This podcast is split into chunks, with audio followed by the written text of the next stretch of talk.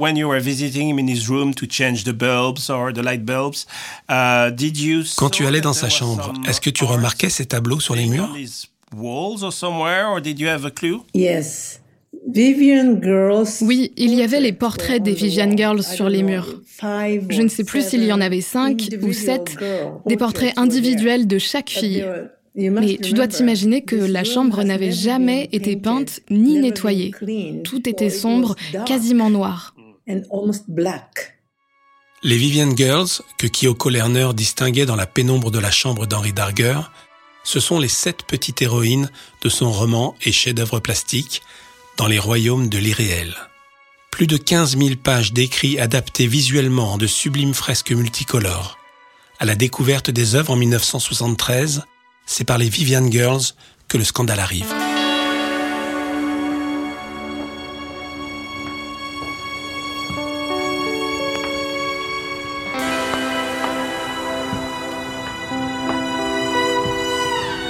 Je m'appelle Philippe Cohen-Solal. Vous écoutez le quatrième épisode d'Outsider ou l'incroyable histoire d'Henri Darger.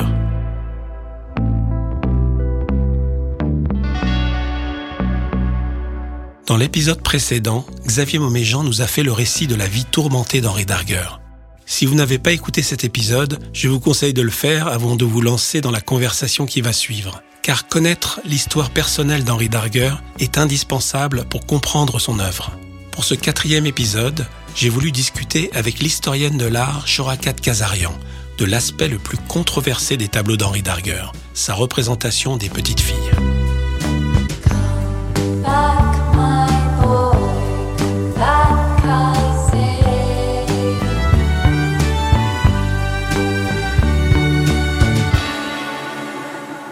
Je suis Shorakat Kazarian, conservateur du patrimoine et historienne de l'art. J'ai réalisé le commissariat de l'exposition Henri Darger au musée d'art moderne de la ville de Paris en 2015. Euh, le projet était lié à, une exceptionnelle donation de Kyoko Lerner, qui nous avait donné 45 œuvres de Henri Darger, et donc j'ai pu réaliser l'exposition de ces œuvres avec d'autres œuvres, et ainsi qu'une publication analysant l'œuvre euh, polymorphe euh, de Darker. J'ai laissé à Shorakat Kazarian la tâche périlleuse de résumer l'histoire des royaumes de l'irréel et surtout d'en dire en entier l'interminable titre original. Ce roman qui s'appelle euh, donc l'histoire des Vivian Girls ou ce qui est connu sous le nom des royaumes de l'irréel euh, et la catastrophe de la guerre glandéco-angélinienne causée par la révolte des enfants esclaves, donc qui est le titre complet euh, de l'œuvre. Donc ça se passe sur une planète euh, qui n'est pas la Terre, même si au final ça n'a rien de, de surnaturel. Ça pourrait se passer sur la Terre, ce serait pareil. Donc c'est principalement deux nations qui vont se, se battre, donc euh, les méchants glandoliniens, qui vont mettre des enfants en esclavage et les torturer, et les gentils angéliniens et abianiens, qui vont se battre pour libérer les enfants. Donc il y a toutes sortes d'autres nations qui vont se joindre à, eux, en fait, dans des camps différents, dans cette guerre immense qui va tuer des millions, des millions de gens, parce qu'en fait, Darker, quand il écrit, il a un style un peu emphatique, c'est toujours beaucoup, beaucoup de gens, des millions, des millions, les gens sont très, très méchants, les... enfin, tout est assez exagéré. Et euh, le cœur de ce roman, en tout cas, si on peut parler de personnages principaux, ce sont les Vivian Girls, qui sont donc cette princesse euh, d'Abiania, mais qui vivent à Angelinia, et euh, qui ont entre 7 et 10 ans. Donc ils sont sept petites filles blondes, euh, belles, intelligentes, vertueuses, courageuses, qui ont toutes les qualités euh, idéniques et qui sont très espiègles et qui vont se battre pour essayer de libérer les enfants, qui vont se trouver à plusieurs reprises capturés par les méchants glandoliniens et qui vont s'échapper à travers toutes sortes de stratagèmes, parce qu'elles sont vraiment très intelligentes et euh, elles sont très présentes dans le roman, mais elles sont encore plus présentes dans l'œuvre picturale et euh, qui sont toujours très mignonnes, toujours dans des situations rocambolesques et qui s'enfuient tout le temps. C'est toujours des petites filles qui courent, qui s'échappent.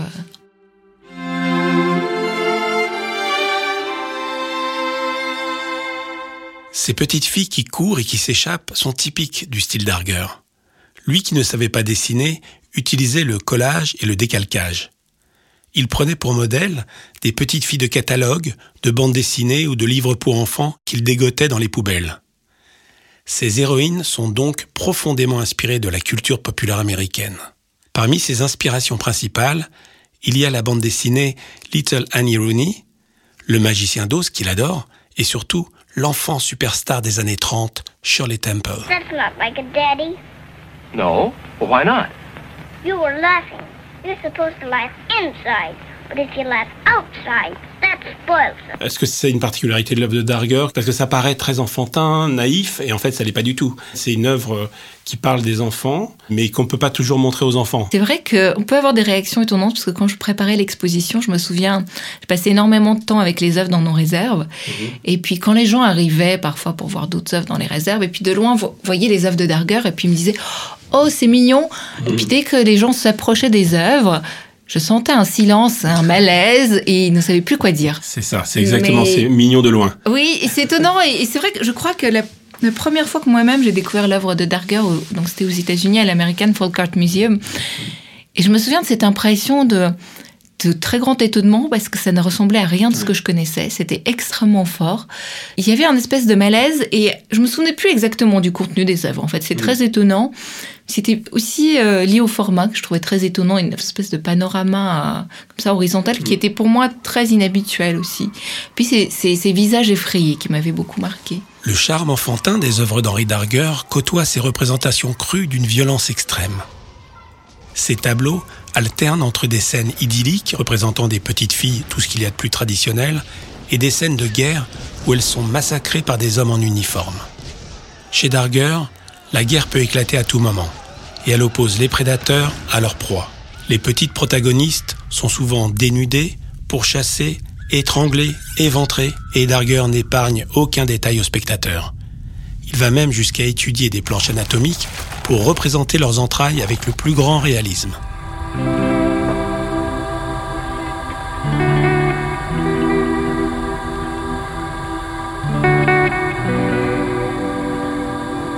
On peut faire un lien direct entre ces tortures et les violences dont il a été témoin au Lincoln Asylum où il a passé son adolescence. Mais dans les années 70, quand son œuvre est découverte, Darger est déjà mort et on ne sait rien de son passé. Beaucoup de critiques de l'époque déduisent hâtivement qu'il s'identifie aux hommes de ces tableaux, sans penser une seconde qu'il s'identifiait probablement en réalité à leurs victimes.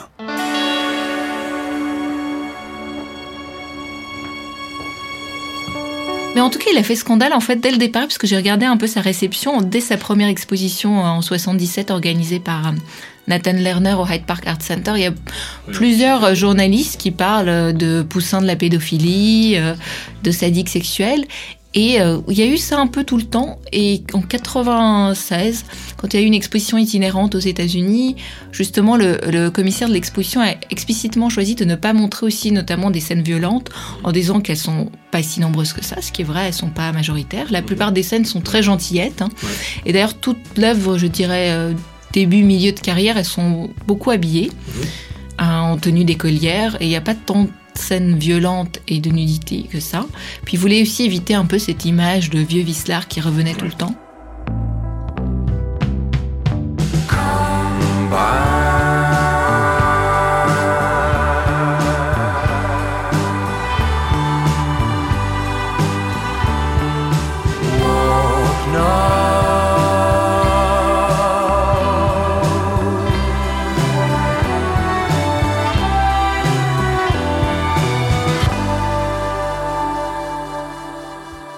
Aujourd'hui, alors qu'il accède à une renommée internationale, universitaires et critiques d'art tentent de réinterpréter le travail d'Henri Darger pour mieux le comprendre ce qui donne lieu à de nombreuses théories. Il a une fascination pour les petites filles et contrairement à beaucoup de théories, cette idée que c'était un pédophile qui aimait les petites filles, enfin je, je pense absolument délirante, mm. est d'autant plus remise en cause récemment par la biographie de Jim Elledge qui est sortie il y a quelques années, qui était très controversée, puisqu'elle a mis en avant le fait que Darger n'était pas un asexué, mais pas non plus un pervers amateur de petites filles, mais qu'il était simplement homosexuel. Mais c'est vrai que la question du genre est assez intéressante dans son œuvre, puisque c'est un monde où il n'existe aucune femme quasiment. Dans mes souvenirs, il n'y a que la mère des Vivian Girls, mais qui n'apparaît que parce que bon, il faut bien quelqu'un pour leur donner naissance.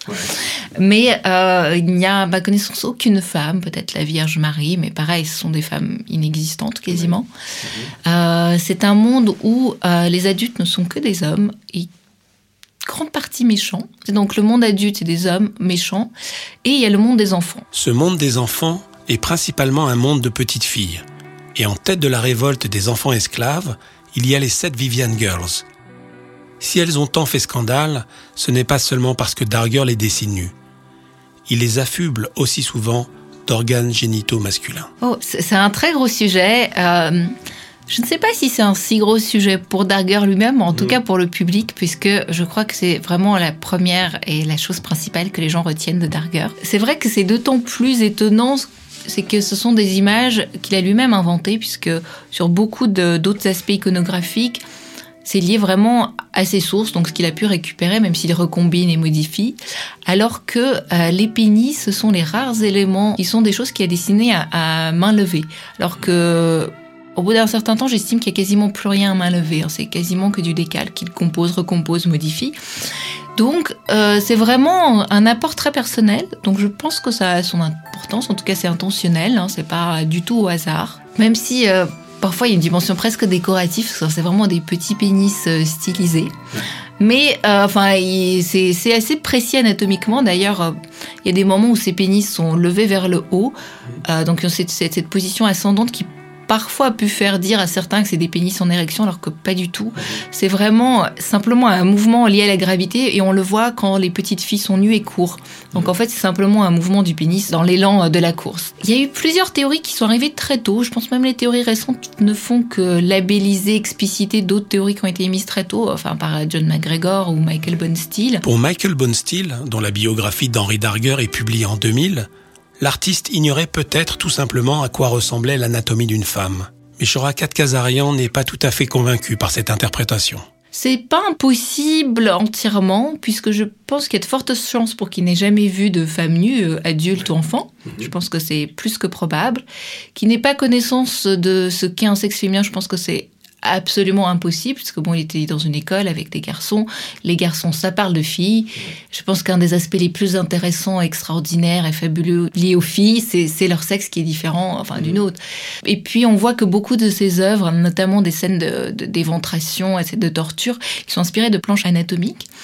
Donc, je pense qu'il a certainement connaissance de, de l'anatomie féminine de manière indirecte, je pense. Le biographe américain Jim L.H quant à lui, assure qu'Henri Darger s'inscrit directement dans une lignée d'artistes masculins homosexuels qui, au XIXe et XXe siècle, se représentent dans des corps de femmes. La féminité est idéalisée puisqu'elle est la condition nécessaire à l'époque pour vivre une histoire d'amour avec un homme. Pour lui, aucun doute, les Vivian Girls sont en réalité des petits garçons, mais là non plus, Shorakat Kazarian n'est pas convaincu. Je suis un peu moins d'accord avec l'extrapolation qu'il en fait, enfin en partant de sa biographie, même si sa théorie est très convaincante au niveau biographique, elle est un peu moins dans la transposition qu'il fait dans l'œuvre. Et cette idée que les petites filles seraient en fait, puisque Darger aurait aimé être une petite fille pour pouvoir vivre peut-être cette relation avec un homme. Je suis un peu moins convaincue qu'il a envie d'être une petite Vivienne Girl, ça c'est certain. Moi-même, j'aurais envie d'être une Vivienne Girl. Enfin, elles ont quand même une vie extraordinaire. Ils fantasment un peu peut-être la vie idéale de petites filles, à mon avis, qui sont ces petites filles, euh, voilà, de, l'imagerie, euh, de la culture américaine. L'autre théorie, je ne sais pas si elle a été vraiment très développée, mais je pense qu'il est très fort probable, c'est que simplement il leur met un pénis puisque lui il en a un, simplement. Et puis on voit aussi euh, beaucoup, aujourd'hui en tout cas la tendance anglo-saxonne actuelle, qui va avec toutes ces politiques de, des mouvements LGBTQ, on en fait une sorte de précurseur des combats queer et transgenres. Et c'est très étonnant comment le glissement en quelques années, peut-être en deux, trois ans, c'est fait.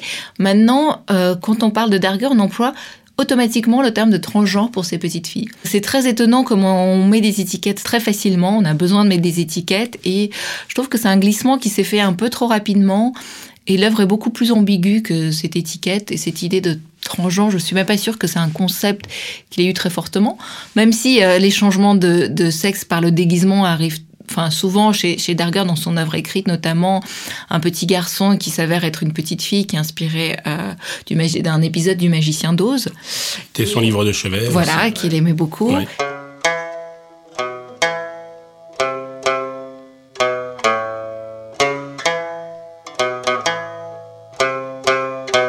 En 2017, à Chicago, le musée d'art brut Intuit consacre une exposition aux Vivian Girls vue par le prisme du genre. La commissaire d'exposition s'appelle Leisa Ronquist. Dans la thèse qu'elle vient tout juste de publier sur les Vivian Girls, elle remarque que les pénis font leur apparition sur leur corps uniquement lors des scènes de bataille. Selon elle, Ce serait une manière pour Henri Darger de leur donner du courage et de la force, des attributs considérés comme traditionnellement masculins.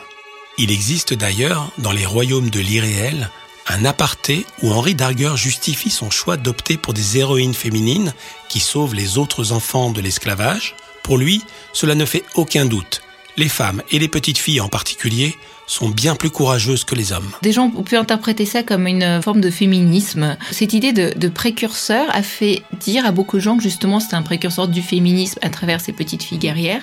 il y en a eu d'autres, Jeanne d'Arc pour, pour commencer, puis les, toutes ces figures de martyrs euh, chrétiennes. Mmh. Enfin, il faut savoir qu'il est extrêmement chrétien et converti au catholicisme, donc vraiment qui va beaucoup à l'église, qui prie beaucoup et qui est imprégné de cette imagerie catholique. Et puis je pense aussi de manière très forte, il est imprégné par cette idée de pure pureté, euh, religieuse, et qui est très forte, par exemple, chez ces petites filles, qui sont très pures. Quoi qu'il arrive, malgré, disons, l'impureté qui les entoure, elles restent pures euh, jusqu'au bout. Je pense que c'est vraiment euh, une idée qui nous échappe beaucoup quand on regarde sa biographie dramatique, qui a vraiment cette idée de pureté religieuse qui est très présente.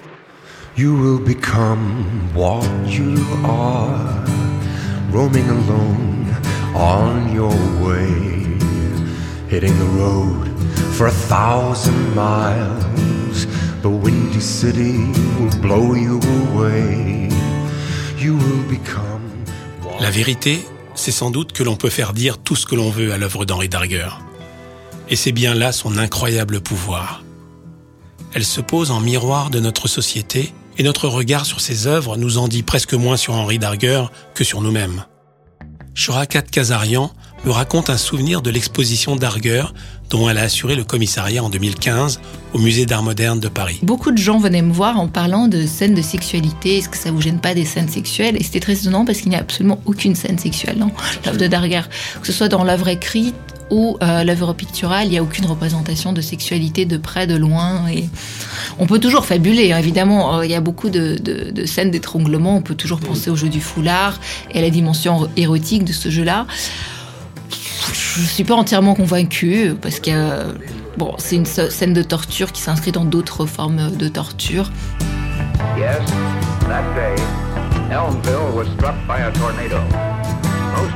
La sexualité dans l'œuvre d'Henri Darger émane avant tout de la représentation des petites filles dans la culture américaine, puisque c'est là qu'il les pioche. Et la sexualisation de leur corps, elle aussi, vient de cette culture populaire, publicitaire et médiatique.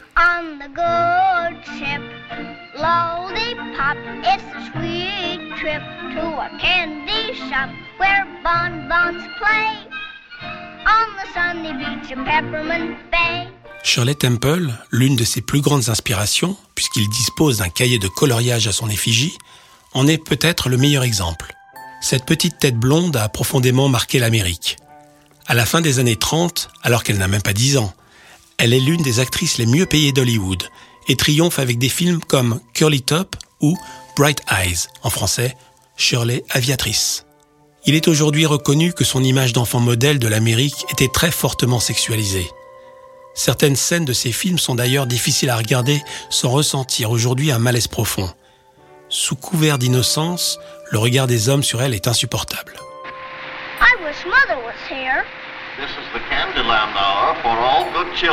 L'œuvre d'Henri Darger fait ce que font pour moi les plus grandes œuvres d'art.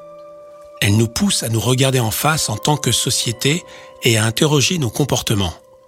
Les problématiques qu'il soulève sont très actuelles. Pédocriminalité, empowerment féminin, transidentité, homophobie. Comprendre Darger, c'est profondément s'interroger sur nos carcans sociétaux et sur les violences qu'ils produisent. L'écouter, c'est prendre en compte l'une de ces voix trop longtemps silenciées, celle d'une victime pour qui l'art est une histoire de résilience.